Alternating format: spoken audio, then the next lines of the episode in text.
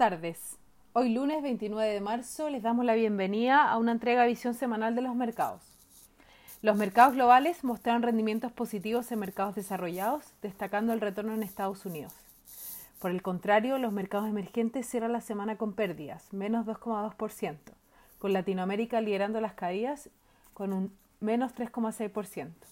La bolsa local cierra la baja en línea con sus pares de la región. Lo anterior se dio una semana negativa para las monedas emergentes y volátil para los mercados accionarios globales, afectado por el temor generado por nuevas medidas de confinamiento en Europa ante el aumento de casos de coronavirus. Aunque el viernes el apetito por riesgo se ve alimentado al anunciar que el presidente Biden duplicará la meta de vacunación, planeando administrar 200 millones de vacunas en los primeros 100 días, a los que se sumó que la Fed liberará las restricciones impuestas por la pandemia para repartir dividendos a los bancos en Estados Unidos. Adicionalmente, el lunes y el martes, el presidente de la Fed y la secretaria del Tesoro expusieron ante el Congreso de Estados Unidos sin grandes sorpresas. En la audiencia frente a una comisión de la Cámara Baja, Jerome Powell reafirmó que esperan un repunte de la inflación durante este año, pero que sería temporal.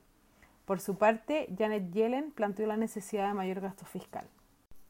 Para esta semana, entre los principales eventos económicos se destacan el dato de inflación en Europa de marzo, el que se espera que registre una aceleración respecto al mes anterior en 1,0% y 1,4% en Estados Unidos se publica el cambio en empleos de ADP, anticipándose una creación de 550.000 nuevos puestos de trabajo en marzo.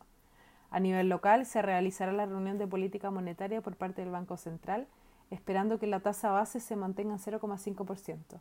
Adicionalmente, se publica la tasa de desempleo de febrero, anticipándose que se mantenga sin variaciones en 10,2%. Muchas gracias por habernos escuchado el día de hoy. Lo esperamos el lunes en una próxima edición.